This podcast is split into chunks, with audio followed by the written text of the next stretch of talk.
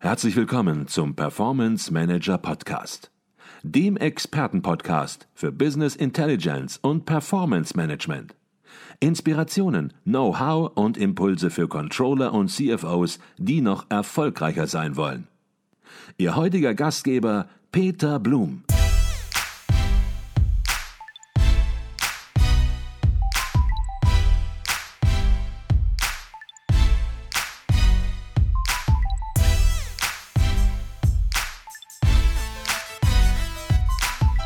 Herzlich willkommen im Performance Manager Podcast. Mein Name ist Peter Blum. Wir sind hier auf dem Controller Kongress und bei mir ist Rufen Morato von der SAP. Herr Morato, Sie haben gerade auf dem Kongress einen Vortrag gehalten und kaum sind Sie von der Bühne, habe ich auch schon in der Zwischenzeit sehr, sehr positive Resonanz gehört. Das ist ein sehr, sehr ja, gelungener Vortrag gewesen. Das soll ein interessanter Vortrag. Sie haben ein bisschen in die, hinter, in die, hinter die Kulissen der SAP schauen lassen. Ja, und der Titel des Vortrages hieß oder heißt, das Fundament für Best-in-Class Analytics ist der Wegbereiter für Intelligent Enterprises. Was war Ihre Motivation, genau diesen Vortrag hier auf dem Kongress zu halten? Ja, erstmal vielen Dank. Ähm, ist natürlich äh, schön, wenn man gutes Feedback bekommt. Ähm, der Titel ist etwas umständlich zugegebenermaßen. Im Englischen hört sich das gleich viel besser an. Ähm, letztlich geht es darum, ich bin bei der SAP als Chief Data Analytics Officer verantwortlich, das Fundament zu schaffen, dass wir selbst als Unternehmen intelligent werden. Und dazu braucht es letztlich Daten. Und wir müssen schauen, wie wir als Unternehmen die Daten in einer Weise bekommen, dass sie ja, zugänglich sind für alle, dass sie interpretierbar sind für alle und letztlich dann daraus die Auswertungen entstehen können, um intelligentere Prozesse, ähm, intelligentere Analysen zu fahren, ähm, letztlich um bessere Entscheidungen zu treffen. Mhm. Jetzt war das Stichwort, Unternehmen müssen intelligenter werden. Ähm, was meinen Sie genau damit? Was heißt es, dass ein Unternehmen intelligenter werden muss? Ja, wir meinen damit, dass Unternehmen in der Lage sein müssen, manuelle Prozesse zu automatisieren ähm, und um den End-User herum. Ne, stellen Sie sich vor, Sie haben einen Business-Prozess, den Sie immer wieder machen als End-User. Warum wird es nicht vom System vorgeschlagen? Ne? Mhm. Oder beispielsweise, Sie haben die Möglichkeit, nicht nur nach hinten zu schauen im Reporting, sondern die Daten, die Sie im Unternehmen haben, zu nutzen, um nach vorne zu schauen, um mhm. diese, diese Predictions abzugeben. Mhm. Ähm, das sind Dinge, die wir als intelligent dann ansehen, über Machine Learning und so weiter, diese Dinge dann mhm. voranzutreiben. Okay, vielleicht können Sie es noch ein bisschen konkreter machen. Sie haben jetzt so ein paar Beispiele mhm. angedeutet. Ich stelle mir jetzt ein mittelständisches Haus vor, ein gehobenes mittelständisches Haus, was sagt, ja, möchte natürlich auch intelligent sein, möchte hier entsprechende Systeme haben. Was wäre so beispielsweise der erste, der zweite Step, um ein intelligentes Unternehmen zu sein?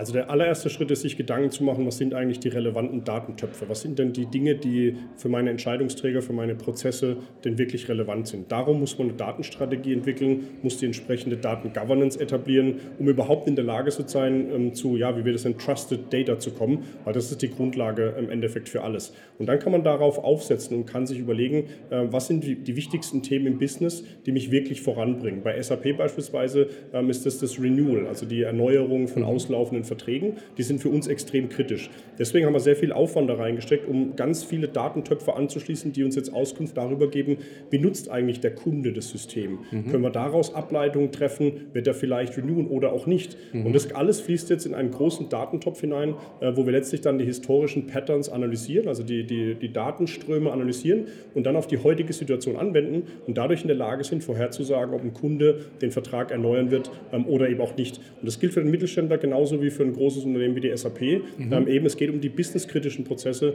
dafür die Daten zu analysieren mhm. und dafür bereitzustellen, damit man da bessere Entscheidungen treffen mhm. kann.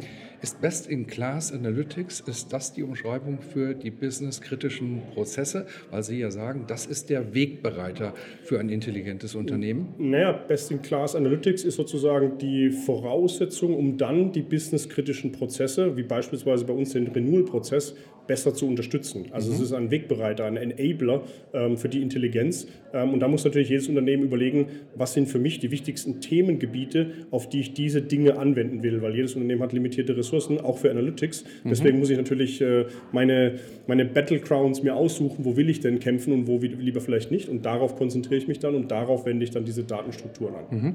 Jetzt macht die SAP ja auch viele Projekte für Kunden, natürlich klar.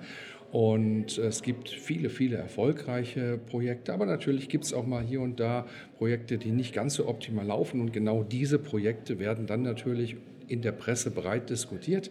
Das bedeutet für Sie, dass Sie natürlich auch in Zeiten, wo Projekte immer komplexer werden, immer kritischer werden, immer größer werden mit den Themen, die Sie auch angesprochen haben, sicherlich darüber nachdenken, wie man Projektrisiken in den Griff kriegt. Projektrisiken, die natürlich den Kunden betreffen, aber die auch die SAP selbst betreffen. Was sind das für Themen, die Sie da beleuchten, über die Sie nachdenken, um Projektrisiken zu minimieren? Ja, das wäre das zweite wichtige Thema gewesen, neben den Renewals, ähm, auch eben Projektrisiken zu managen. Auch dort gilt das Gleiche. Wir gucken uns die Daten an, die wir zu diesen Projekten haben, schauen dann, dass wir diese Risikoklassifizierung durchführen und dem Senior Management, aber auch den Leuten, die sozusagen beim Kunden vor Ort sind, die alle Daten dann entsprechend zur Verfügung zu stellen, damit beispielsweise das Management weiß, äh, es gibt gewisse äh, Produkt Gaps, ne? was, was oft ein Thema dann ist in den Projekten, wenn der Kunde implementiert und dann merkt, ah, das ein oder andere Thema ist vielleicht noch nicht so abgedeckt, wie wir das bräuchten. Mhm. Die Transparenz brauchen wir. Das brauchen wir aber nicht aus Einzelprojekten, sondern das brauchen wir aggregiert über viele, viele Projekte,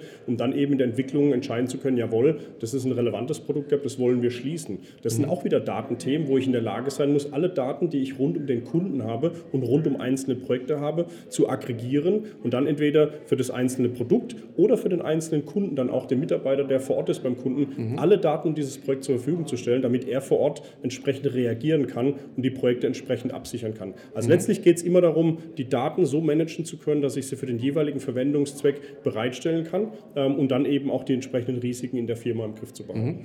Jetzt geht es einmal natürlich um die Daten, um die Sache, aber es geht natürlich auch um den Faktor Mensch. Mhm. Die Menschen, die implementieren, die einführen die Lösungen ins Unternehmen und die natürlich sich den Herausforderungen, den Aufgaben stellen müssen.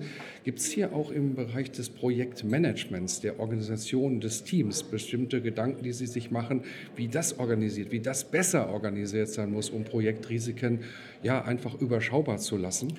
Gut, ich bin jetzt intern bei der SAP verantwortlich für das Reporting und für die ja. Daten. Ähm, deswegen ja. ist das jetzt vielleicht eine Frage, die Sie besser äh, dem Consulting-Bereich stellen müssen. Aber natürlich versuchen wir, die Nähe zum Kunden zu verstärken und die richtigen Leute beim Kunden zu haben mit den entsprechenden Skillsets, die dann anhand der Unterstützung mit den Daten die entsprechenden Entscheidungen treffen können. Mhm. Natürlich ist es immer auch ein, ein, beidseitiges Invest. Also auch, der, auch die Kundenseite muss in der Lage sein, ähm, ein Projekt erfolgreich zu gestalten. Ähm, das ist immer ein Miteinander. Ähm, blöd wird es, wenn das ein Gegeneinander wird, weil weil dann endet es meistens vor Gericht, was nicht so schön ist. Mhm. Wir versuchen natürlich, unsere Anknüpfungspunkte so effizient wie möglich zu gestalten, damit mhm. für den Kunden es so einfach wie möglich ist, mit uns zu interagieren. Mhm. Also man spürt deutlich, dass Sie sich da Gedanken machen und das Projekt immer komplexer werden. Das ist die Welt, das ist nicht die Verantwortung von SAP, sondern dem muss man sich stellen und ja, darüber sich Gedanken zu machen, wie man Projektrisiken entsprechend in dem Griff hält und auch minimiert. Ich glaube, das ist ein ganz, ganz wichtiges Thema. Natürlich nicht nur Ihr Thema, sondern natürlich auch ein Thema des Consultings. Sie haben Vielleicht darf ich noch einen Aspekt ja, dazu fügen. Also was natürlich ganz wichtig ist für uns, ist dann auch die Experience des Kunden mit einzubeziehen. Ja. Wir versuchen da eben die Experience-Daten über Umfragen, über, über Net Promoter Score zu verstehen, wie zufrieden ist der Kunde gerade, damit wir eben dann wieder reagieren können. Auch da wieder einen Datenpunkt zu generieren, den wir wieder bearbeiten können, auf den wir reagieren können. Also Experience-Daten, gerade auch im Projektmanagement, sind enorm wichtig geworden. Das heißt, wir versuchen, die Teilnehmer an den Projekten dort auch einzubeziehen, damit wir das Feedback von ihnen auch aktiv aufnehmen können. Mhm. Jetzt ist die SAP natürlich auch selbst auf dem Weg zu einem Intelligent äh, Company, zu einem mhm. Intelligent Unternehmen. Ähm, und Sie haben ja hinter die Kulissen blicken lassen in Ihrem Vortrag. Vielleicht können Sie ein bisschen beschreiben, wenn Sie über die SAP selbst reden, was sind denn da die wichtigen nächsten Meilensteine, um intelligenter zu werden? Ja, also wir haben, wir haben vier Fragen, die wir uns stellen. Das sind ganz einfache Fragen. Wie kommen wir zu Trusted Data? Was müssen wir dazu tun? Der nächste Schritt ist, wie können wir die Daten im Unternehmen in den verschiedenen Bereichen vorliegend zugänglich machen? Mhm. Dann geht es darum, wie kriege ich Purpose in die Daten hinein? Also wie kriege ich den Business-Kontext hinein? Und last but not least, wie kann ich eine Experience schaffen in dem Konsumieren der Daten? Also was, mhm. was muss ich dafür tun, damit es einfach ist für den Kunden? Wir nennen das as easy as breathing, also so einfach wie atmen sollte das sein, mhm. Daten zu konsumieren. Ähm, und diese vier Themen sind eigentlich die, die meine Organisation jetzt für die SAP sozusagen treibt und voranbringt und in verschiedenen Bereichen dann eben mit dem Business zusammen ähm, umsetzt. Diese mhm. Dinge treiben uns um. Okay. Ihre Vortragsunterlagen stehen wahrscheinlich auch zur Verfügung. Das heißt, wer sich dafür interessiert, der kann da auch noch mal tiefer reinschauen, mhm. äh, welche Ideen und welche Meilensteine Sie, die SAP, dort sehen. Ähm, die letzte Frage, Herr Morato, bei uns im Podcast ist immer die gleiche und die möchte ich natürlich auch Ihnen stellen. Und die geht ungefähr so: Wir sind hier auf dem Kongress der Controller. Hier sind sehr viele Controller-Finanzen, die auch sehr karriereorientiert sind. Was würden Sie vor dem Hintergrund Ihrer Erfahrung, auch internationalen Erfahrung, Sie sind in internationalen Teams tätig, was würden Sie ja, jungen Controllern, Finanzern raten? Was sollen die tun? Worauf sollen die achten, dass es mit der Karriere in die richtige Richtung geht? Ich denke, Controller heutzutage müssen ein sehr breites Spektrum abdecken. Sie müssen verstehen, wie die Businessprozesse, wie die Systeme, wie die Daten und wie das Reporting, wie das alles zusammenhängt. Die stärksten Leute in meiner Organisation sind die, die dieses Gesamtkonstrukt verstanden haben und die die Interaktion spielen können, die mit dem Prozessverantwortlichen über Themen reden können, die mit dem Systemverantwortlichen über Themen reden können und diese Dinge vorantreiben können. Das sind die Leute, die wirklich die Einsichten dahinter verstehen. Mhm. Und ich glaube, für die Controller ist es ganz enorm wichtig, dass sie sich nicht mehr rein auf die Finanzaspekte des Controllings beschränken, sondern viel stärker in diese Prozess-, System- und Datenthemen hineingehen. Es muss nicht immer der Hardcore-Data Scientist werden aus dem Controller, mhm. aber einfach einfach diese Offenheit und diese Breite in der, in der, in der Ansicht, diese ganzen Themen holistisch zu begreifen, mhm. das ist ein enorm wichtiger Aspekt in der Entwicklung der mhm. Controller. Und ich verstehe das natürlich auch so in Unternehmen, in ganz normalen Unternehmen, die vielleicht nicht IT äh, Produkte verkaufen, eben auch die Geschäftsmodelle verstehen, Absolut. die dahinter stehen und nicht nur die Zahlen ganz zu verstehen. Ganz entscheidend.